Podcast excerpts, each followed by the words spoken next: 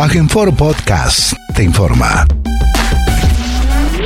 Como todos los medios días, el gobierno de la provincia de Formosa, a través del Consejo de Atención Integral de la Emergencia COVID-19, brinda el parte informativo sobre la situación diaria de la pandemia y todas las situaciones que se generan en un estado de aislamiento social obligatorio en el territorio formoseño.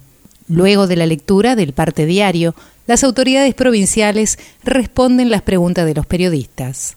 Vamos a proceder a brindar el parte informativo número 268 correspondiente al día 2 de diciembre del 2020 del Consejo de Atención Integral de la Emergencia COVID-19 creado por decreto del Poder Ejecutivo Provincial número 100, ratificado por ley 1697 de nuestra honorable legislatura provincial. 1. En las últimas 24 horas se han realizado 403 test de vigilancia y búsqueda activa de casos, arrojando seis de ellos resultados positivos a coronavirus.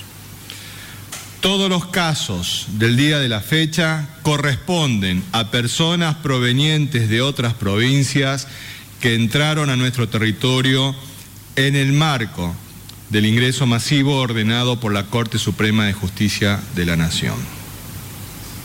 Dos, los primeros dos casos corresponden a una mujer de 50 años y su hijo de 22 con problemas de salud, quienes tienen domicilio legal y real en la provincia de Santa Fe. La mujer se encontraba en la lista de personas inscritas para ingresar, aunque evitó todo contacto previo con los voluntarios del Centro de Operaciones del Programa de Ingreso Ordenado y Administrado, que trataron infructuosamente de comunicarse con ella vía telefónica, llamados y mensajes y correo electrónico para coordinar su ingreso en base a los datos por ella misma aportados en el formulario con carácter de declaración jurada. A pesar de no contestar, no confirmar su ingreso, ni enviar previamente su test de PCR, la mujer se apersonó en el punto de ingreso de Mansilla junto con su hijo, que no estaba inscripto donde exhibe los resultados de PCR positivo de ambos. Si bien esta situación y la conducta no colaborativa de esta persona no se compadecen con los protocolos sanitarios vigentes por la particularidad del caso y por razones humanitarias, se procedió al ingreso de ambos y a su traslado encapsulados con todas las medidas de bioseguridad directamente hacia el Hospital Interdistrital de la Contingencia COVID-19. Tres, el tercer caso positivo se trata de una mujer de 22 años que ingresó acompañada de su hijo menor de un año procedente también de la provincia de Santa Fe que habían informado PCR negativo previo y se encontraban aislados en un centro de alojamiento preventivo. Cuatro, los últimos tres casos del día de la fecha se tratan de un hombre de 32 años con su hija de 3 años y otro hombre de 37 años, quienes ingresaron desde la provincia del Chaco y se encontraban aislados en un centro de alojamiento preventivo. Este ingreso se verificó por el puente Libertad. La totalidad de los casos positivos informados en el día de hoy ya se encuentran internados en el Hospital Interdistrital de la Contingencia COVID-19 que funciona en el Hospital Interdistrital Evita. 5. En el día de la fecha se dará de alta médica del referido hospital a un paciente varón de 45 años, quien habiendo cumplido el periodo clínico de la infección ha obtenido dos resultados negativos consecutivos de PCR. Por ende, no constituye riesgo alguno para sus familiares ni para la comunidad. 6. Los datos acumulados de la provincia al día de hoy son los siguientes. Total de casos diagnosticados, 230. Total de casos recuperados, 172. Casos activos, 35. Fallecimientos por coronavirus, 1. Cantidad, casos en tránsito con egreso de la provincia, 22. Cantidad de test realizados a la fecha, 27.201, con un 0.85% de positividad. 7. Con relación al bloqueo sanitario vigente en la ciudad de Clorinda, los datos actuales son los siguientes. Casos diagnosticados, 65. Casos activos, 13. Casos diagnosticados en julio 2, en agosto 7 en septiembre 10, en octubre 22, en noviembre 24. Personas en cuarentena en Clorinda, 140. 8. Los números de las últimas 24 horas relativos a la tarea preventiva que lleva adelante la policía en toda la provincia son los siguientes. Ingresos de camiones de carga 682. Control en la vía pública 10.920 personas y 8.165 vehículos. Infracciones, 108 vehículos por restricción de circulación y patente y 388 personas por restricción de circulación y no uso del barbijo. Ingresos irregulares judicializados 10, incumplimiento de corredor sanitario por transportista 1, fiestas privadas intervenidas 3. 9 Informamos que avanza el proceso de ingreso masivo de personas a nuestro territorio en el marco de lo resuelto por la Corte Suprema de Justicia de la Nación. Además de continuarse con los ingresos habituales y permanentes de personas por razones humanitarias, de salud, de educación y trabajos esenciales. Para el día de hoy han confirmado su ingreso 295 personas hasta el momento, cumpliendo con todos los sanitarios, todos los protocolos sanitarios del programa de ingreso ordenado y administrado. Estas personas serán ubicadas en centros de alojamientos preventivos tanto de la ciudad capital como del interior provincial. Cabe señalar que todos los centros de alojamiento preventivo cuentan con conectividad y acceso a Internet, aún en las zonas más lejanas. Con los sitios interconectados en el departamento de Ramón Lista en el día de ayer, ya hemos alcanzado 1.596 puntos de acceso a Internet en todo el territorio en el marco de la Formosa Digital que venimos desarrollando desde el modelo formoseño. 10. Con provincianos se cumple la primera semana de ingresos masivos en el marco del cumplimiento de lo ordenado por la Corte Suprema de Justicia de la Nación. En este contexto han sido 14 los casos positivos a coronavirus detectados hasta el momento, lo cual pone en evidencia el riesgo sanitario que estamos enfrentando en este proceso. Asimismo, esto deja en evidencia también la efectividad del programa de ingreso ordenado y administrado a la provincia de Formosa como medida sanitaria para proteger la salud y la vida de toda la población. La organización y coordinación de las diversas áreas de gobierno y voluntarios militantes de la salud y la vida que intervienen directamente en la implementación de este programa y de los controles sanitarios periódicos han permitido la detección temprana de estos casos, estableciendo rápidamente sus contactos estrechos y realizando el seguimiento médico y epidemiológico correspondiente. Los resultados que estamos obteniendo ratifican que estamos haciendo lo correcto y durante una pandemia, como nos lo ha dicho el gobernador, lo correcto es evitar contagios y salvar vidas. No bajemos. Muy buenos días a todos y a todas. Hoy queremos reiterarles una información que es la de la entrega de las tarjetas alimentar por su gran importancia, porque hemos recibido innumerables consultas fundamentalmente del interior de nuestra provincia. El operativo de entrega de las tarjetas lo hacemos en forma conjunta con nuestro agente financiero, el Banco de Formosa. Se van a entregar 31.538 tarjetas a los titulares de Aguache y Ahué, que es la asignación por embarazo.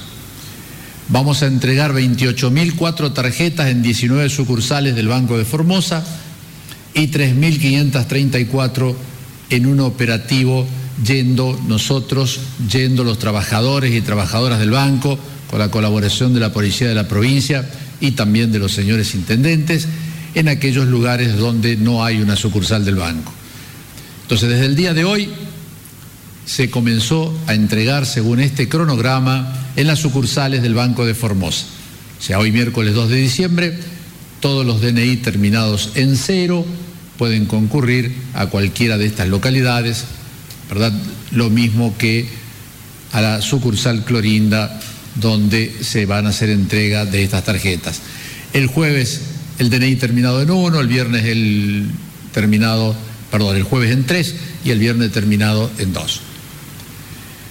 El cronograma de entrega especial, como le llamamos nosotros, es el que dividimos en tres rutas, es similar al que oportunamente hicimos para abonar el ingreso familiar de emergencia, los IFE como se los denomina.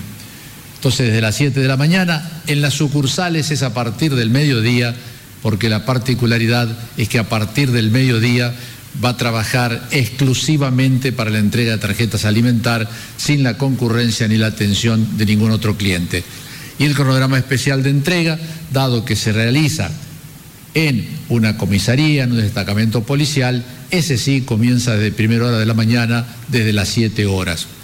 Hoy fue Estanislao del Campo y su teniente Perín en la ruta oeste, mañana Pozo del Tigre.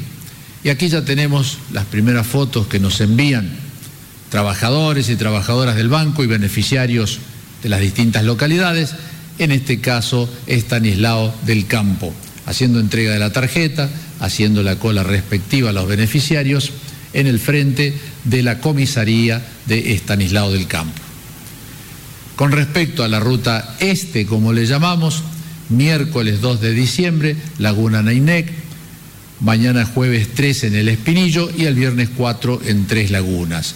La ruta sur comienza en Gran Guardia, hoy miércoles 2, en General Lucio Mancilla el jueves 3, al igual que en Villa Escolar, y el viernes 4 en Misión Laicí.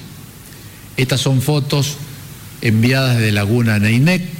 Allí vemos que están aguardando desde primera hora las beneficiarias y en las fotos posteriores ya están haciendo entrega la tarjeta. La primera de las fotos, por supuesto, el infaltable amigo del hombre. Vaya a saber qué está esperando él, pero ahí está acostado esperando en Laguna Neinec también para ser atendido. Estas fotos son de Gran Guardia y Subteniente Perín, beneficiarios. Agradecemos que nos hayan mandado por las redes estas fotos. Hay también beneficiarios haciendo la cola respectiva.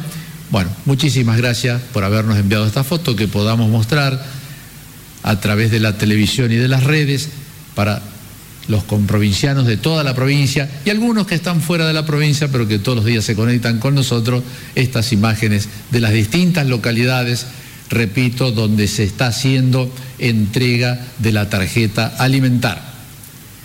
Y también comienzan a consultarnos por dónde pueden evacuar dudas. Bueno, esta es la página del Banco de Formosa, Banco Formosa, www.bancoformosa.com.ar ingresan en la página y tienen dos lugares para consultar. El lugar más grande con un recuadro rojo que le hemos realizado, cliquean allí y consultan dónde retirarla en el rectángulo de más abajo, también que lo hemos bordeado en rojo, cliquean allí y también pueden hacer consultas varias respecto a las dudas que tengan beneficiarios o quienes se consideran beneficiarios de la tarjeta alimentar. Esta tarjeta tiene una inversión mensual para los comercios de nuestra provincia de 143 millones 158 mil pesos, con la gran particularidad que estos 1.200 comercios que tenemos en toda la provincia van a vender exclusivamente alimentos en diciembre por un monto duplicado al monto de todos los meses. Si era en diciembre, la compra exclusiva de alimentos en todos estos comercios de nuestra provincia va a ser por 286 millones 316 mil pesos, lo que consideramos una muy buena, una excelente noticia. No solamente los comercios están adheridos, sino que en la feria de los paiperos, como es la imagen que está acá, también, también ellos tienen el POSNER, por lo tanto pueden vender y cobrar directamente de la tarjeta alimentar. Para despedirnos, seguimos colocando imágenes que muestran. Muchas gracias, buenos días, saludos a todas y a todas. Bueno, actualmente tenemos eh, cuatro pacientes, de los que están internados presentan síntomas, todos son síntomas leves, por lo tanto, como siempre estábamos comentando los días previos, ninguno requiere terapia intensiva, tampoco asistencia respiratoria mecánica, ni siquiera la necesidad de oxígeno. Estas cuatro personas tienen síntomas leves que le permiten mantener su internación en la sala general junto con los demás de las más personas y de los más pacientes. Están compensados, son, eh, se pueden manejar sin mayores complicaciones con medicación acorde. ¿sí? algunos tienen pérdida del olfato y del gusto, otros tienen congestión nasal, pero en general están compensados. Sus laboratorios acorde a cualquier proceso de infección por coronavirus, pero sin mayores eh, problemas. Y estamos esperanzados que todos concurran o transcurran la infección y su internación de esta forma, evitando, esperando y esperando principalmente que ninguno tenga una descompensación que requiera terapia intensiva. Esperemos que así no sea. Así que esperaremos que el transcurso de la semana, a ver si tenemos la suerte o la dicha de tener más alta como en el transcurso eh, de los otros días, así que esperemos que sigamos así. Y antes de, terminar quería hacer un comentario porque ayer me preguntaron unos amigos que tengo eh, en Clorinda, me dicen por qué habían escuchado que si había o no circulación comunitaria ahí en, Clorinda. les volví a transmitir lo que siempre me preguntan, lo que siempre le contesto. Eh, la transmisión comunitaria en general cuando uno lo asume es porque cuando los diagnósticos que se están haciendo en dicho lugar, hay personas que no se sabe de dónde adquirieron la infección, o sea, que la adquirieron de la comunidad sin encontrar un punto determinado. Hay varios ejemplos, entre esos los últimos, entre los últimos que ingresaron, estaba una persona que por cuestión de salud, otra porque estaba internada, otro porque quería venir, se había hecho un estudio previo que se exigía para venir a Formosa. Todos son eh, grupos de personas que no comparten nada en común, salvo vivir en Clorinda. ¿Sí? Todas las otras personas, estas que tenían diagnóstico, no, tienen alguna relación ni laboral ni familiar, salvo eh, solamente estar viviendo en Clorinda.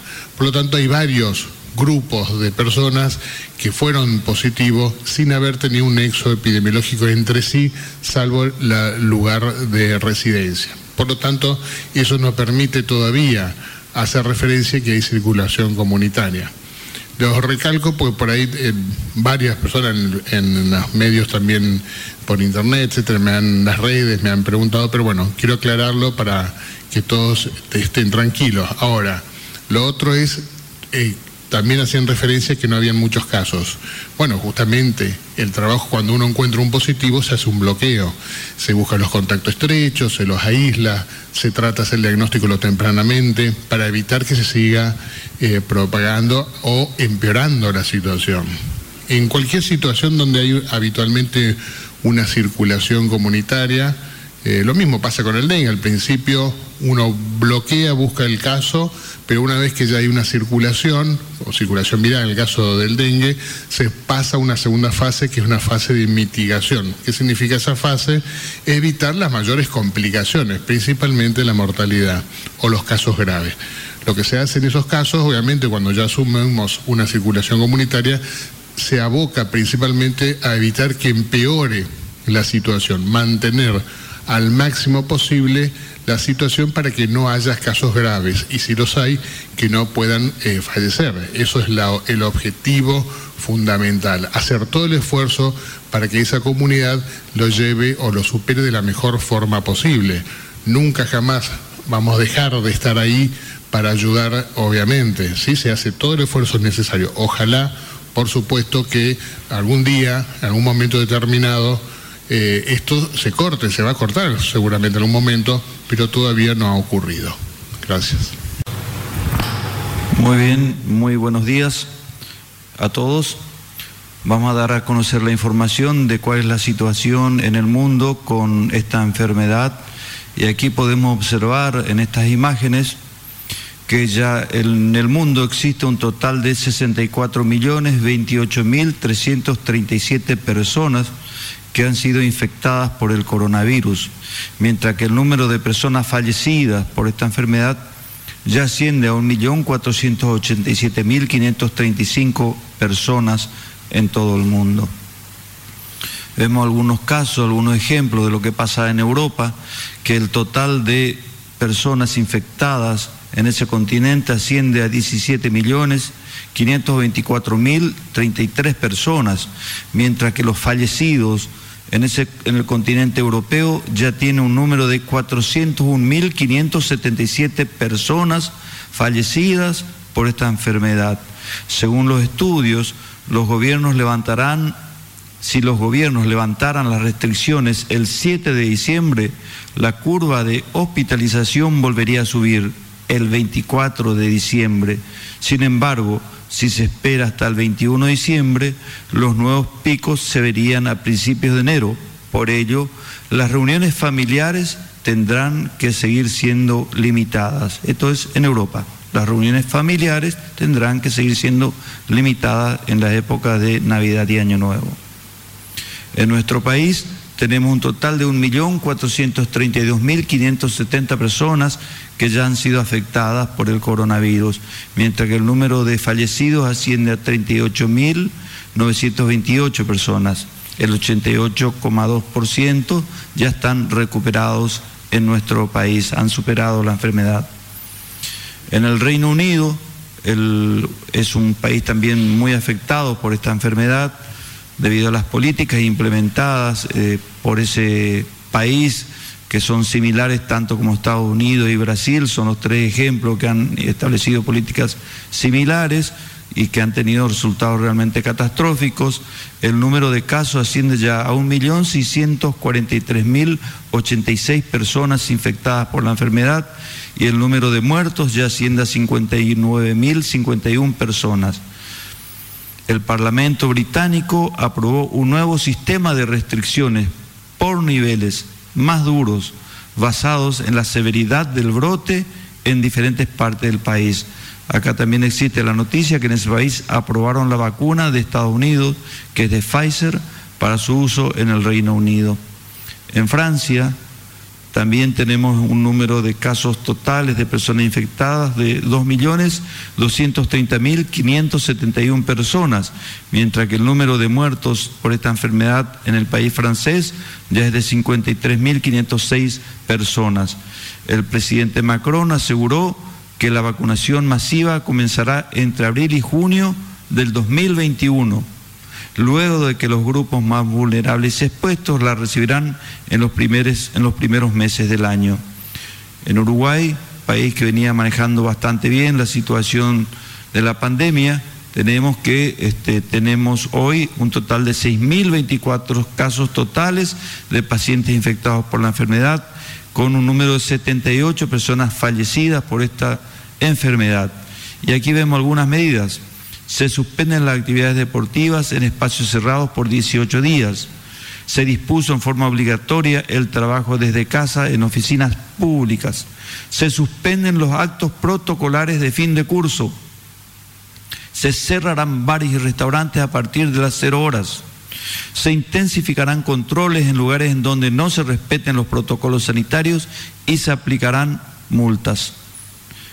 En Brasil, el número total de personas infectadas ya asciende a 6.388.526 personas, mientras que el número de personas muertas por esta enfermedad en el país brasilero es de 173.862 personas.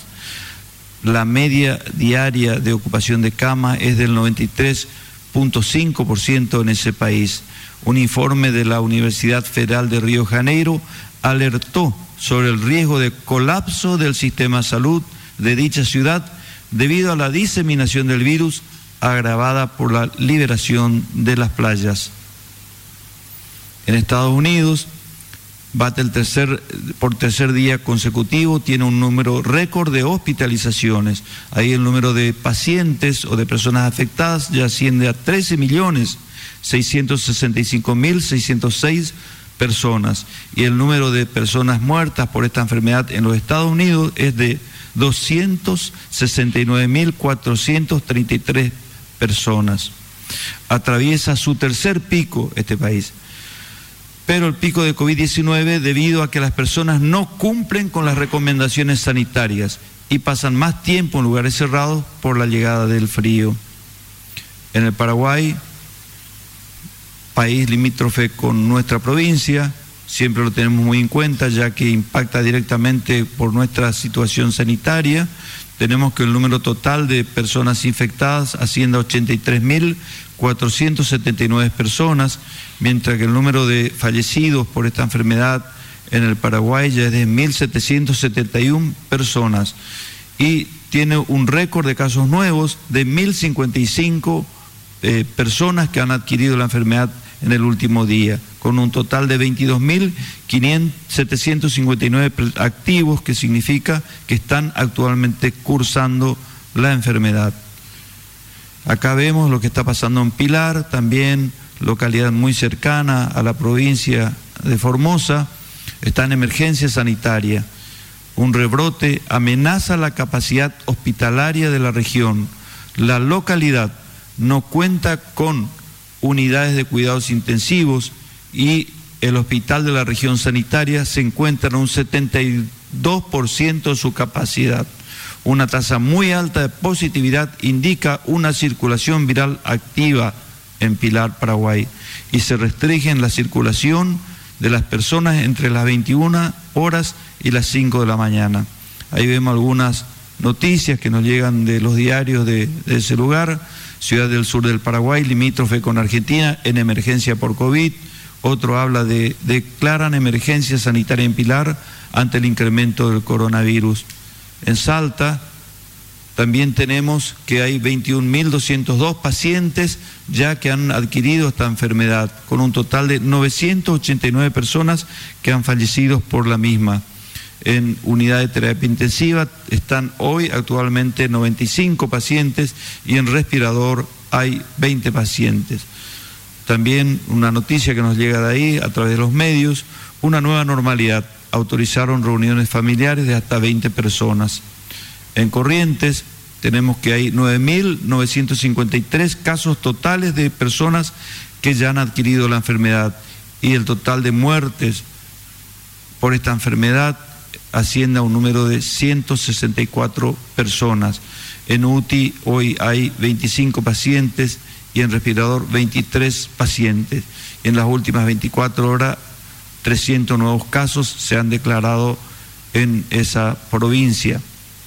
Ahí vemos los titulares, cómo están trabajando también en corriente, está bastante desbordada la situación, sumo cuidado con, con, y alerta con lo que está pasando en esta provincia.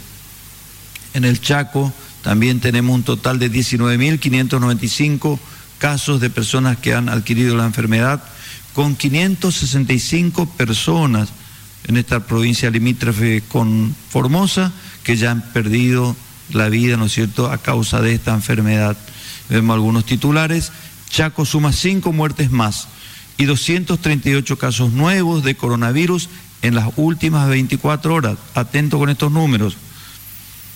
En Saspeña hay preocupación por el crecimiento de contagios diarios.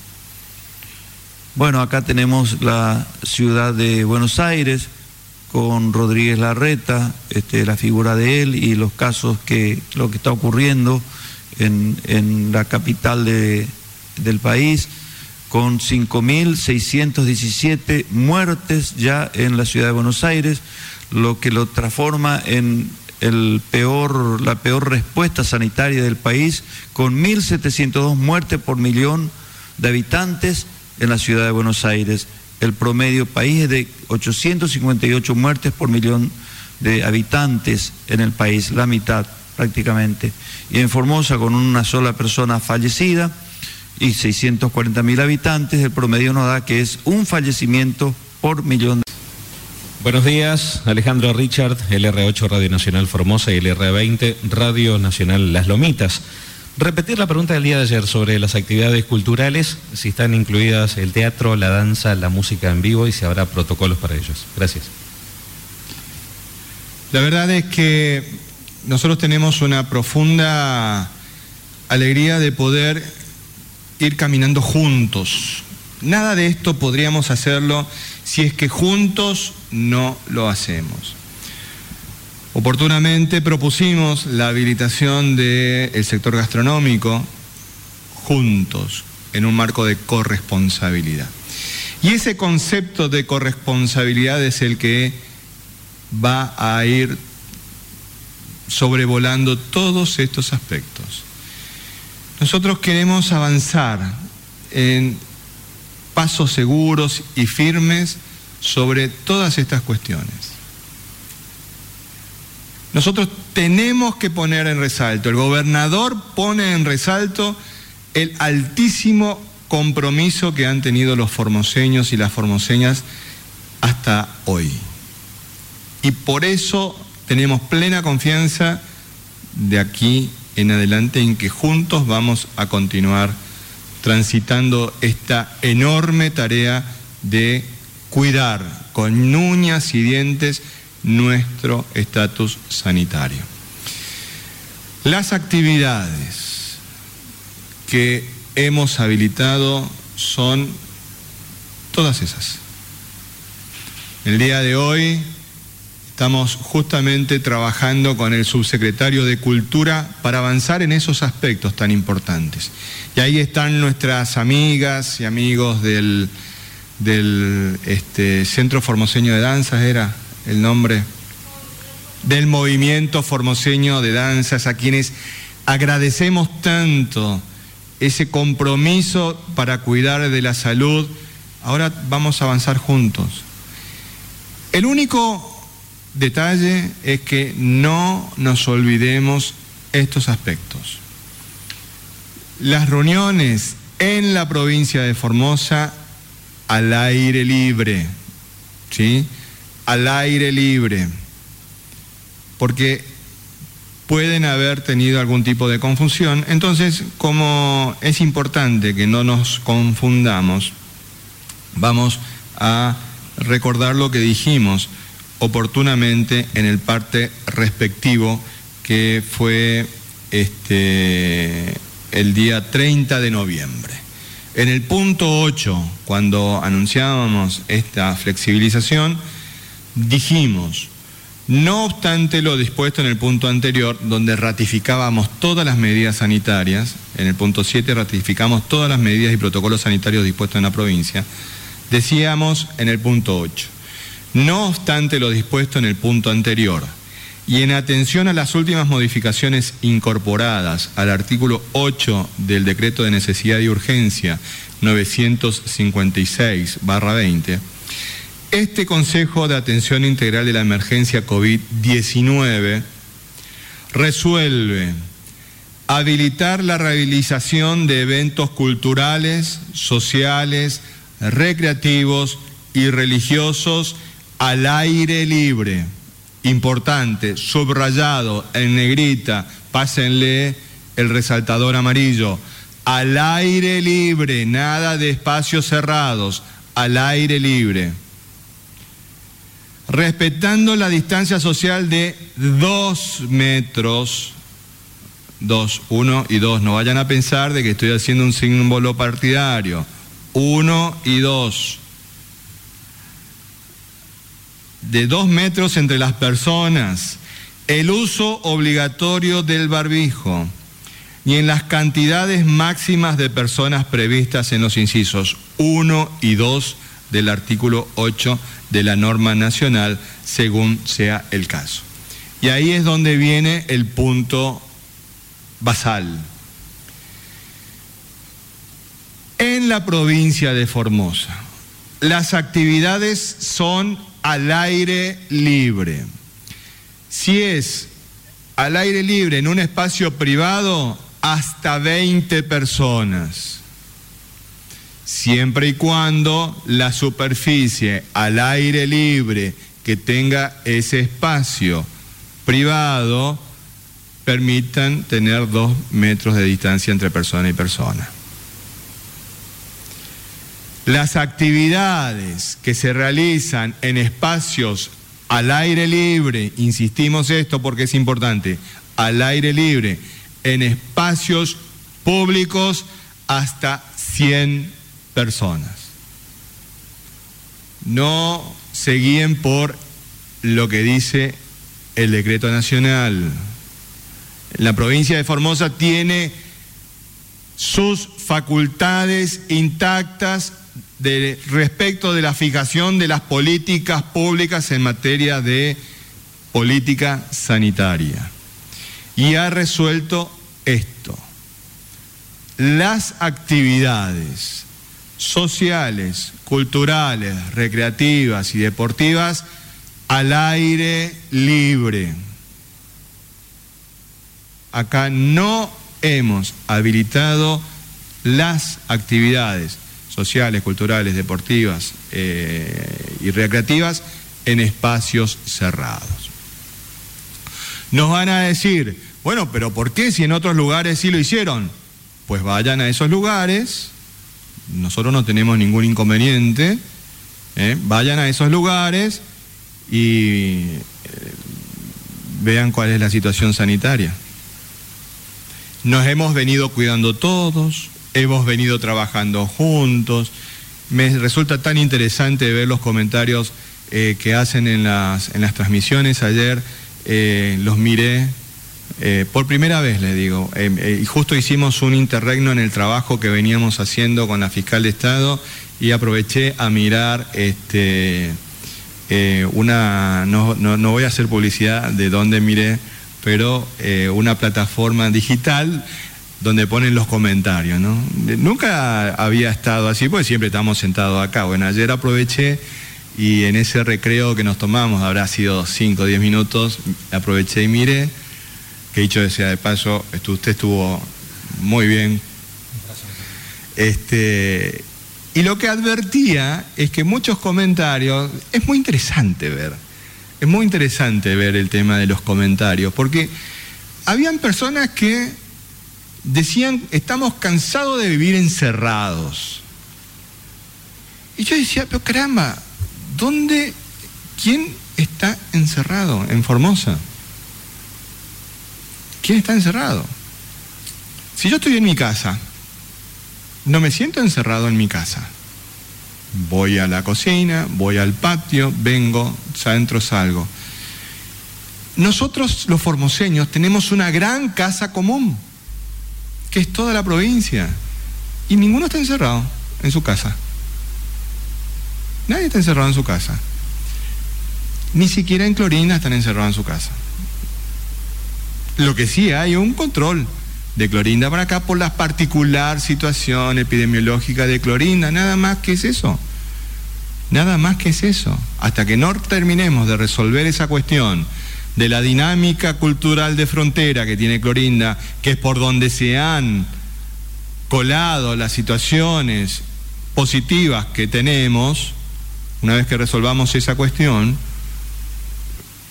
no vamos a tener que hacer ese control. Porque fíjense, dos casos que venían a acompañar a personas para su atención de la salud nos dieron positivo en, Clorinda en ese hisopado previo. Entonces, es importante de que esto que hemos conseguido juntos lo, lo protejamos con uñas y dientes. Por eso estas medidas sanitarias que hemos tomado.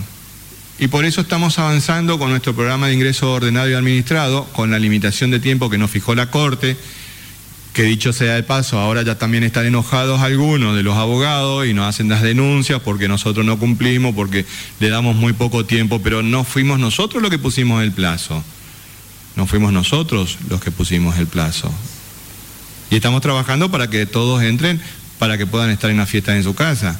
Ahora, si ustedes quieren que trabajemos con el plazo más laxo, podemos darle fecha a, no sé, hasta el 14 de diciembre tenemos, le podemos dar fecha 13 de diciembre entonces se van a tener que quedar adentro en la Navidad y no queremos eso. Entonces tenemos que ser un poco comprensivos de todas estas situaciones. Lo importante es que los formoseños tenemos habilitadas estas actividades al aire libre y tenemos las razones científicas que nos avalan para respaldarlas y sostenerlas. Si hay otros que consideran que estamos equivocados, lo discutimos, no hay ningún problema, pero con resultados concretos.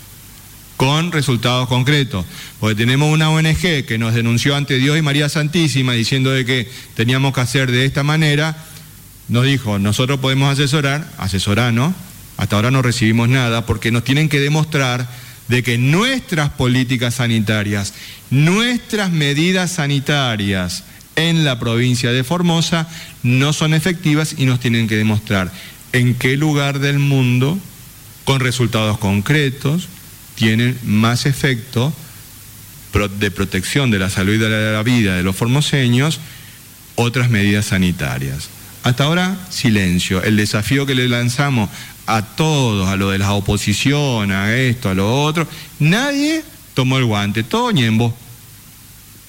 Todos se hicieron los ñembos nos daban consejos que teníamos que hacer esto, lo otro.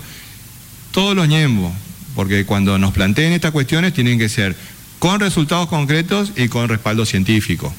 Porque si no corren los audios de los, médicos que, que, dicen de que nosotros estamos equivocados, perfecto, pero una cosa es un audio para las redes sociales y otra cosa es una discusión científica, con resultados concretos. Nosotros mostramos esta realidad que tenemos y que estamos protegiendo entre todos los formoseños y las formoseñas. Siguiente pregunta, por favor. Muy buenos días, Hernán Salinas para el Diario de la Mañana, Radio Viva 102.3. Acaba de finalizar una audiencia en el Juzgado Federal. Tenemos la información de que el juez Fernando Carvajal sostuvo que no se puede decretar el bloqueo sanitario en la ciudad de Clorinda porque la provincia de Formosa en general se encuentra en la etapa de distanciamiento. La consulta es si eh, se puede desbloquear una ciudad por un fallo judicial y si esto pone en riesgo las flexibilizaciones anunciadas en los últimos días. Muchas gracias. Sinceramente desconozco la resolución a la que pudo haber arribado eh, esta persona. Sinceramente la desconozco. Se presentaron todos los informes correspondientes y desde el punto de vista jurídico les voy a ser sincero, porque después, si, si quieren y tienen tiempo, podemos leer juntos la demanda, podemos mostrar cada una de las situaciones, podemos acompañar todas las documentaciones, este, para que todos podamos conocer cómo es este tipo de causa, porque si no, todos son comentaristas de redes sociales. Primero, no tenemos aquí la resolución del juez. Desconozco si ha resuelto y si ha resuelto en esos términos que usted señala. Lo desconozco, lo desconozco.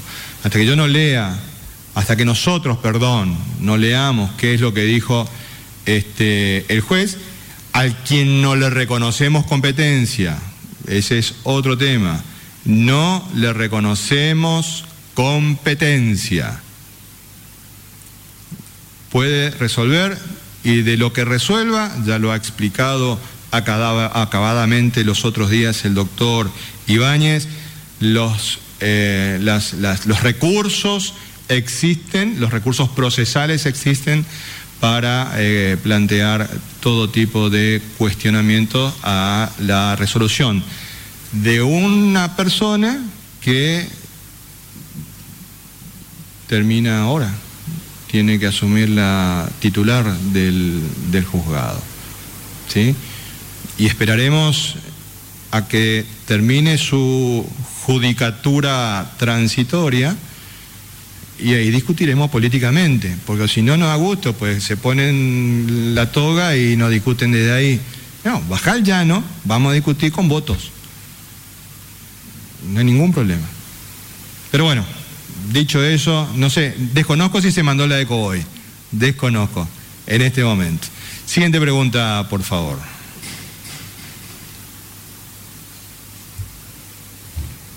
Buenos días, Leonardo Fernández Acosta, diario comercial, eh, Vía País, Radio Parque. Ministro, recién usted decía que desconocía la resolución que ha tomado el juez federal hace eh, dos horas, eh, que básicamente permite la, atención de pacientes oncológicos y diabéticos que no tenían la posibilidad y que estaban diciendo que no podían llegar a, hacerse atender a la ciudad de Formosa.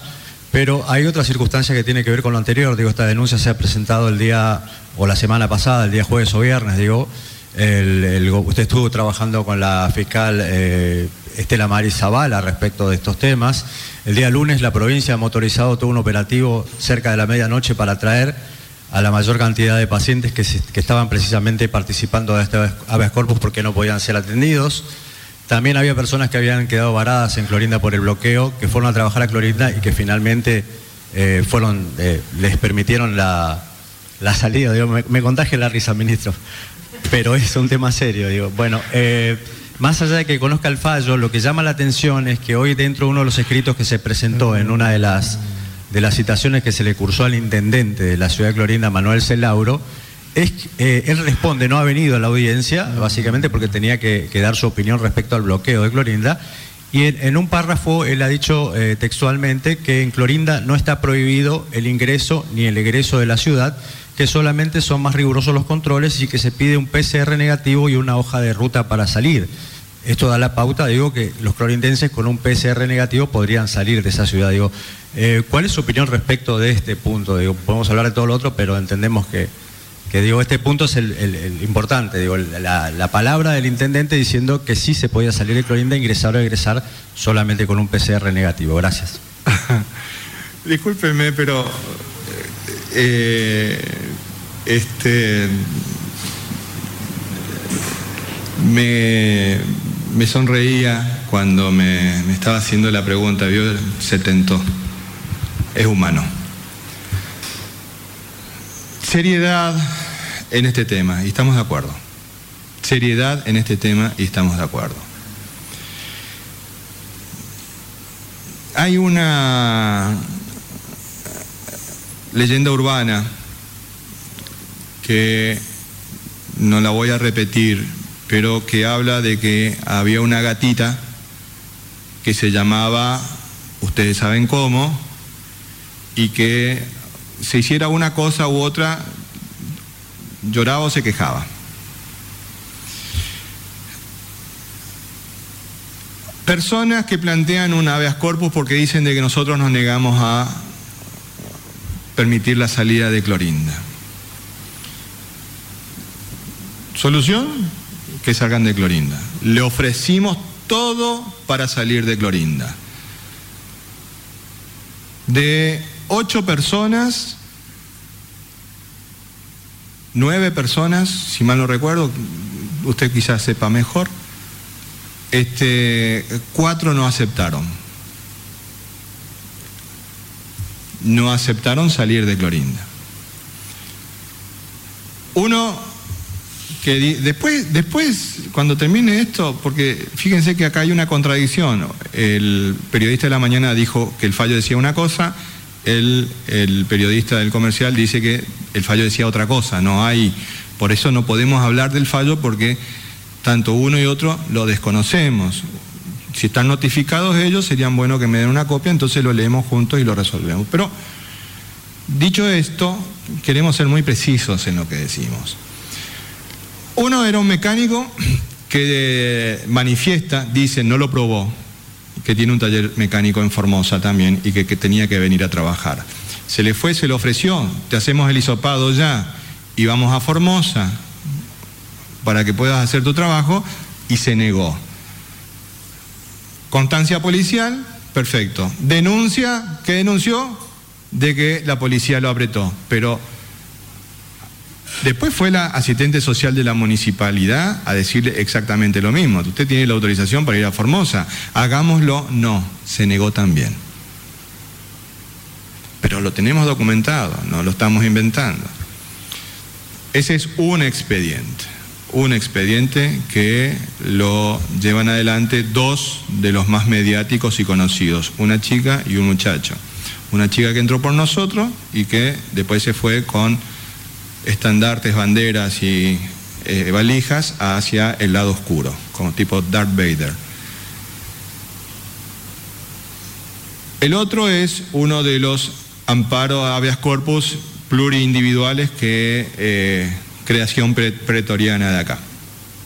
Primer caso, una señora que manifiesta que nosotros somos los malos de la película, o mejor dicho, los abogados manifiestan de que para esta señora nosotros somos los malos de la película y no le permitimos llevar adelante su tratamiento oncológico.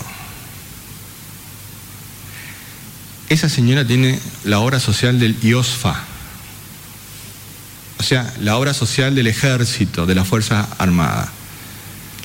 El marido es gendarme. Nosotros no teníamos nada que ver con que la demora de darle la autorización para ir a hacerse su tratamiento, que tiene todo el derecho del mundo a hacerse el tratamiento oncológico como corresponde, la demora estaba en su obra social,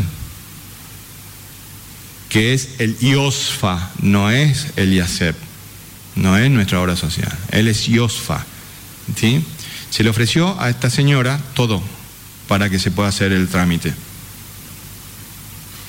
Es más, personalmente me tuve que encargar ayer de insistir con las gestiones ante para que por el amor de Dios le den a esta mujer lo que le corresponde en derecho. Este ministro cuando no vino acá estaba trabajando en eso. Pero no, a algunos le importaban hacer todo el piripipí con que no podía salir de Clorinda. La obra social le tenía que reconocer ese derecho. Otro caso, de una señora, estoy hablando solamente de los casos que se negaron a salir de Clorinda.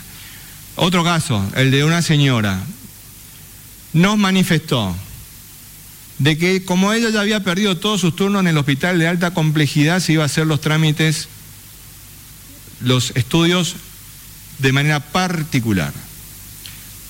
El hospital de Clorinda en articulación con el hospital de alta complejidad, le dio toda la lista de, turnos para que se pudiera hacer.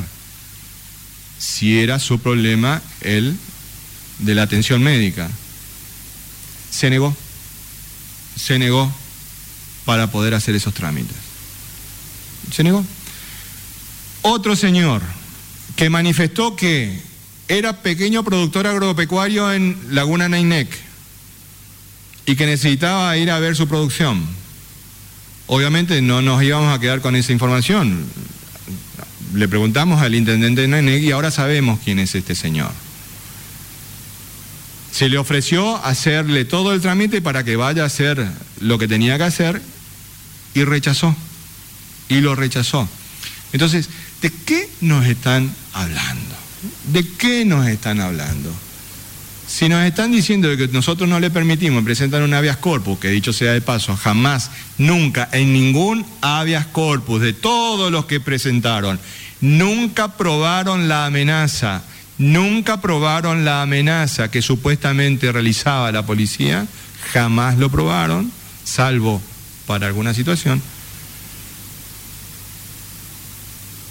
era para venir a Formosa o para ir a sus respectivos pueblos, cosa que el resto de los que presentaban el habeas corpus lo aceptaron, lo hicieron y están en sus respectivos pueblos, Laguna Nainer, Riacho G, o en la atención médica que habían solicitado. Entonces, ¿cuál es? ¿No habían pedido esto acaso? Si habían pedido esto, le ofrecimos hacer esto y no quisieron. Entonces, entonces, Ahora, nos acusan de operar, ¿cómo es que dice el título de un diario? Antes era papel, ahora es digital. ¿Cómo es que dice el título? Dice, Hasta última hora del día del lunes el gobierno operó para hacer caer los habeas corpus de Clorinda. Trabajamos para que estas personas que consideran de que nosotros estamos incumpliendo este, su derecho, se den cuenta de que nosotros no estamos incumpliendo nada. Si tenemos que proteger la salud y la vida de los 640 mil formoseños y formoseñas, lo que le hayan consultado al intendente de Clorinda, pues bien, consúltenlo al intendente de Clorinda. Nosotros tenemos responsabilidades funcionales todos y todas. Pero la situación es esa. La situación es esa. Como eh, la denuncia que nos... Eh, también metieron otro habeas corpus porque dice que nosotros no le dimos tiempo a personas que, eh, para que ingresen a la provincia.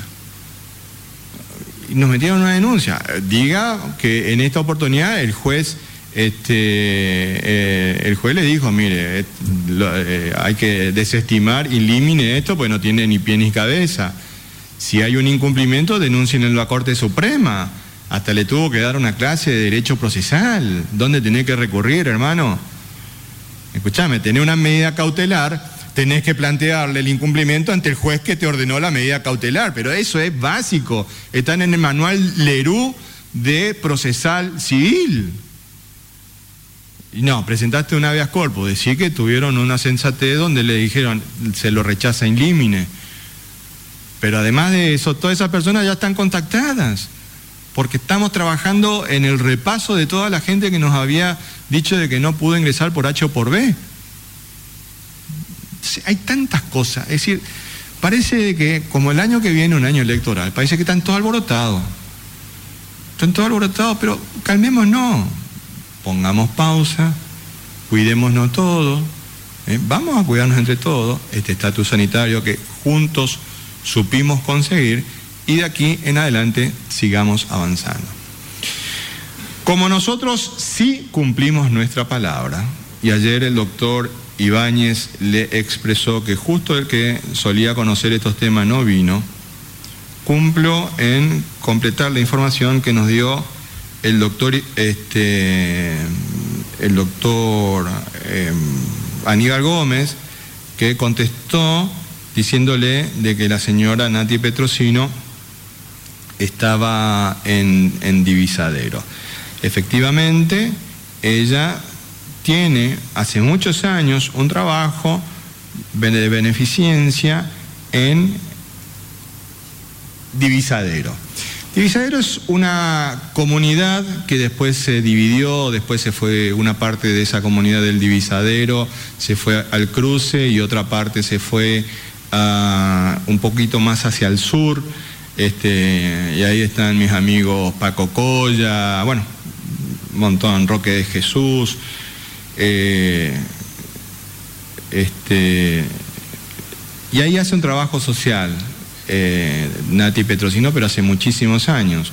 De hecho, eh, la conocemos, tal como lo dijo ayer el doctor Ibañez. De hecho, un, día la tuvimos que atender juntos este, a, la señora Petrosino, que ciertamente es muy interesante su proceso de vida. Eh, cuando ingresan a la provincia se le notifican los protocolos sanitarios que tenemos en la provincia de Formosa, porque el virus no distingue si vos sos religioso o no no, te pregunta el virus. El virus actúa. Basta con que seas ser humano. Una de esas informaciones son a, las personas que eh, ingresaron con ella a la provincia. A pesar de tener conocimiento de los protocolos y de las medidas sanitarias que nosotros tenemos en Formosa, un señor que se llama Molina Baker, Marcos, junto con otro señor, Norberto Martínez, salieron de la comunidad y se fueron a Ingeniero Juárez y pegaron una recorrida por Ingeniero Juárez. La hoja de ruta era ingreso, divisadero, divisadero, salida de la provincia. No. Es nuestro protocolo. Nosotros nos tenemos que cuidar. Nos tenemos que cuidar.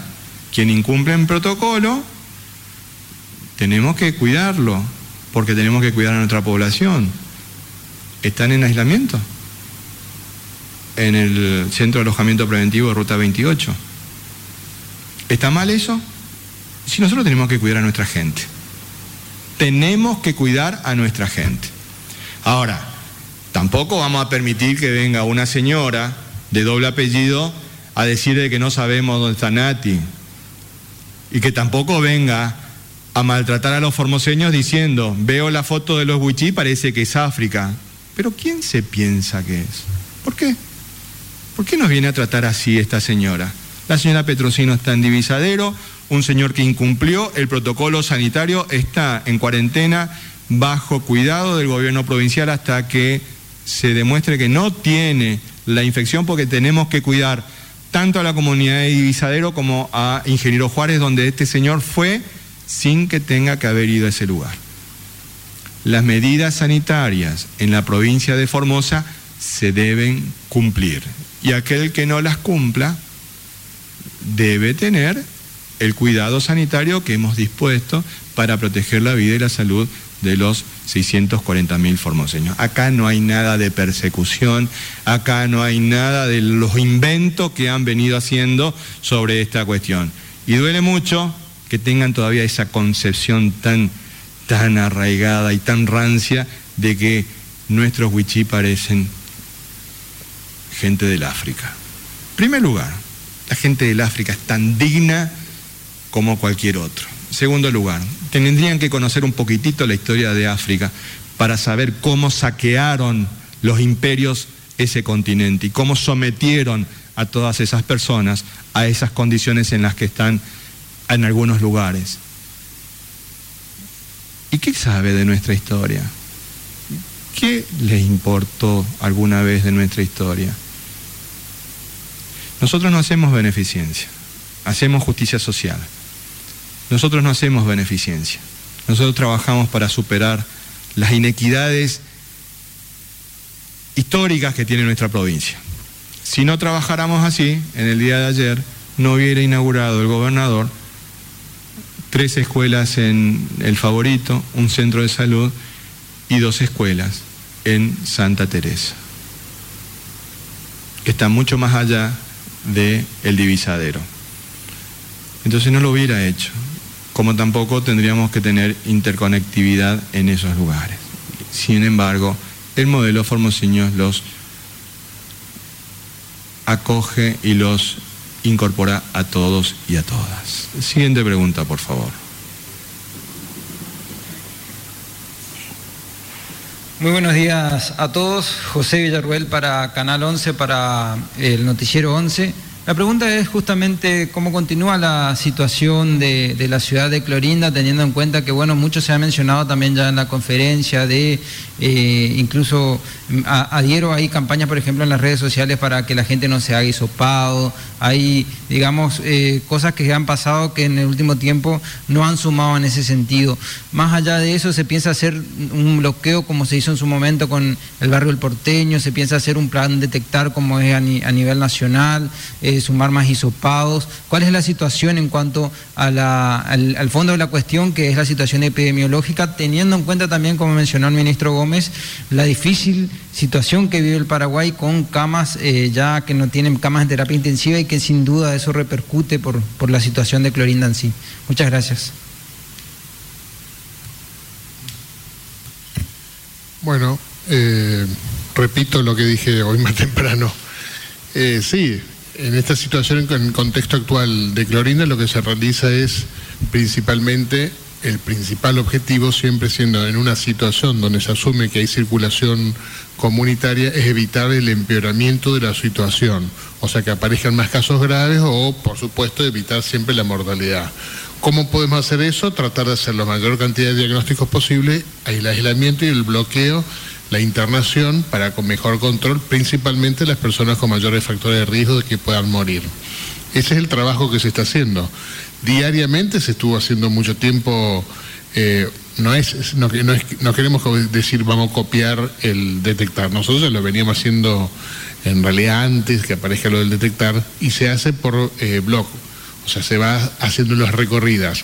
Hemos mandado en varias oportunidades equipos para hacer apoyos ante un brote solemos enviar gente de acá para apoyar al personal de salud allá para hacer las, eh, el recorrido, eh, digamos, por barrio. Hemos hecho en prácticamente todos los barrios, hemos ido, se ha solicitado, algunos han querido, otros no han querido eh, hisoparse, pero que se ha hecho el trabajo. No quiere decir que se deja hisoparse, se, se hisopa, es más, está la puerta abierta en los distintos centros de salud o en el hospital, aquella persona que tenga síntomas, que consulte y se va a hacer y va a ser hisopada.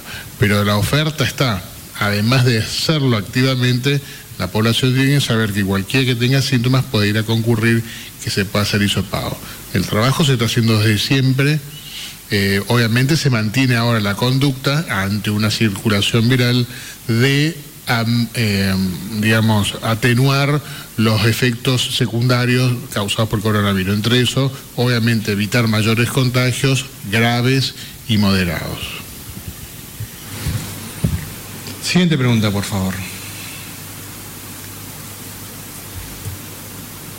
Buenos días, ¿qué tal? Eh, Jorge Pesqueira para Radio Formosa. Bueno, la pregunta es, eh, no le voy a preguntar sobre el fallo en sí, pero en el hipotético caso de que levanten el bloqueo sanitario en Clorinda, ¿se dará marcha atrás con habilitaciones, por ejemplo, de la actividad deportiva? En el punto 8 habían mencionado que si se modificaba el estatus sanitario de Formosa o atentaban contra las políticas sanitarias de la provincia, se daría marcha atrás. Eso quiere decir, ¿se va a dar marcha atrás a la actividad que se habilitó ayer?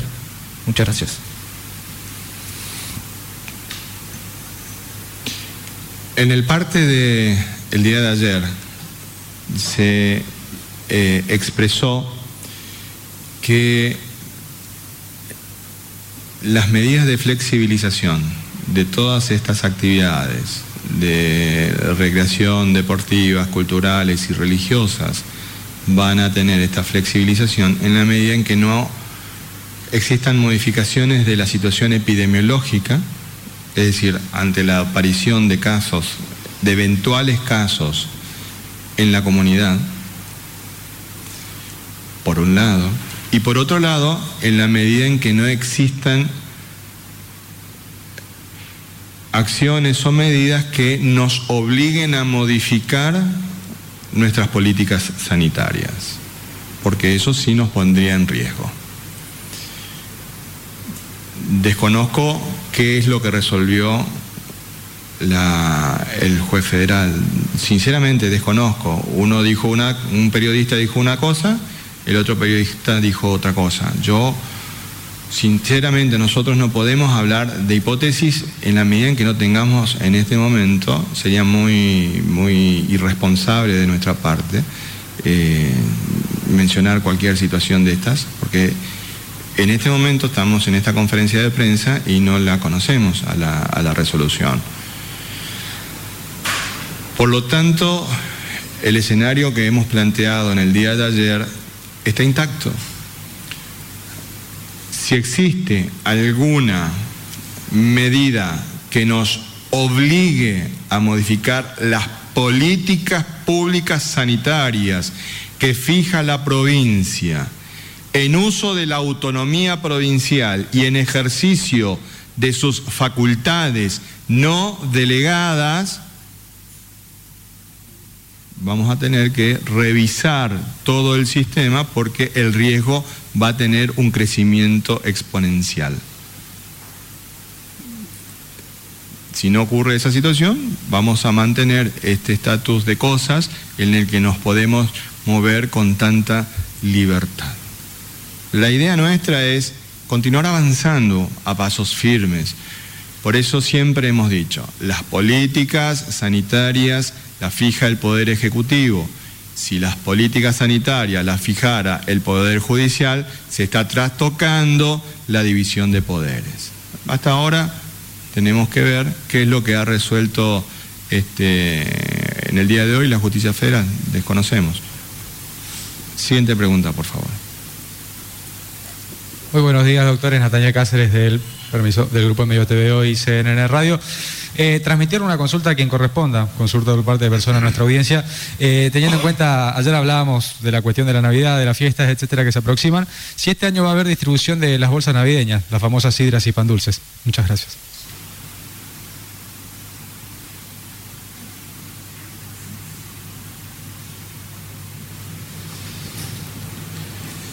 Bueno, la bolsa navideña, como usted le llama, es un- una costumbre muy arraigada, no solamente en nuestro pueblo, en muchas provincias argentinas.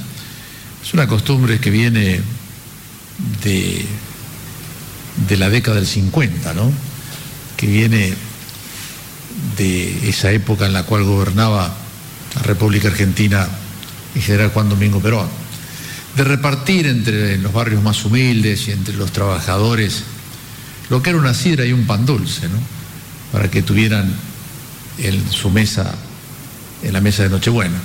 Esta costumbre tan arraigada dentro del peronismo también la tomó el doctor Infran y lo que hace es esto que es, digamos, una cuestión simbólica, porque nadie puede creer de que con una sidra y un pan dulce para la Nochebuena realmente tiene todo lo necesario en la mesa. No, no, no. Todo lo necesario en la mesa lo va a tener dándole trabajo digno, con su salario, con el sudor de su frente. Pero esta costumbre la vamos a mantener. Es una costumbre que el gobernador ha mantenido siempre. No creo en absoluto que no la mantenga ahora, así que se va a mantener y le repito, tiene su tradición en la historia y en la gente de que puedan recibir este humilde obsequio, pero para que esté presente en su mesa de la Nochebuena. Sí creo que se va a mantener. Siguiente pregunta, por favor. Buen día, Blasich Ángel, Diario Norte Formosa. Ministro González, en estos tiempos donde hubo ese vaivén entre el ministro, entre el juez Carvajal y la mesa del COVID, para usted, ¿cómo lo califica? ¿Como enemigo de su gobierno provincial a la cual usted defiende férreamente o lo califica como un enemigo de la provincia de Formosa? Gracias, ministro.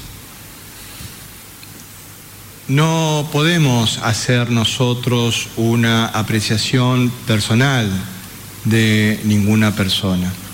Nosotros hemos expresado nuestras discusiones y nuestras eh, posiciones eh, en torno a la política sanitaria, de lo que nosotros consideramos que es necesario hacer para cuidar la vida y la salud de los 640.000 formoseños. Hasta el viernes que va a asumir la el titular del este, el juzgado federal número 2, la doctora María Belén López Macé, va a ser este señor el que tenga la responsabilidad. Después del viernes podemos hablar. Pero más allá de todo, los formoseños estamos decididos a cuidar de la vida y la salud de los 640.000 formoseños, en particular aquellos que quieren participar. Miren, que son muchos los que quieren participar. He recibido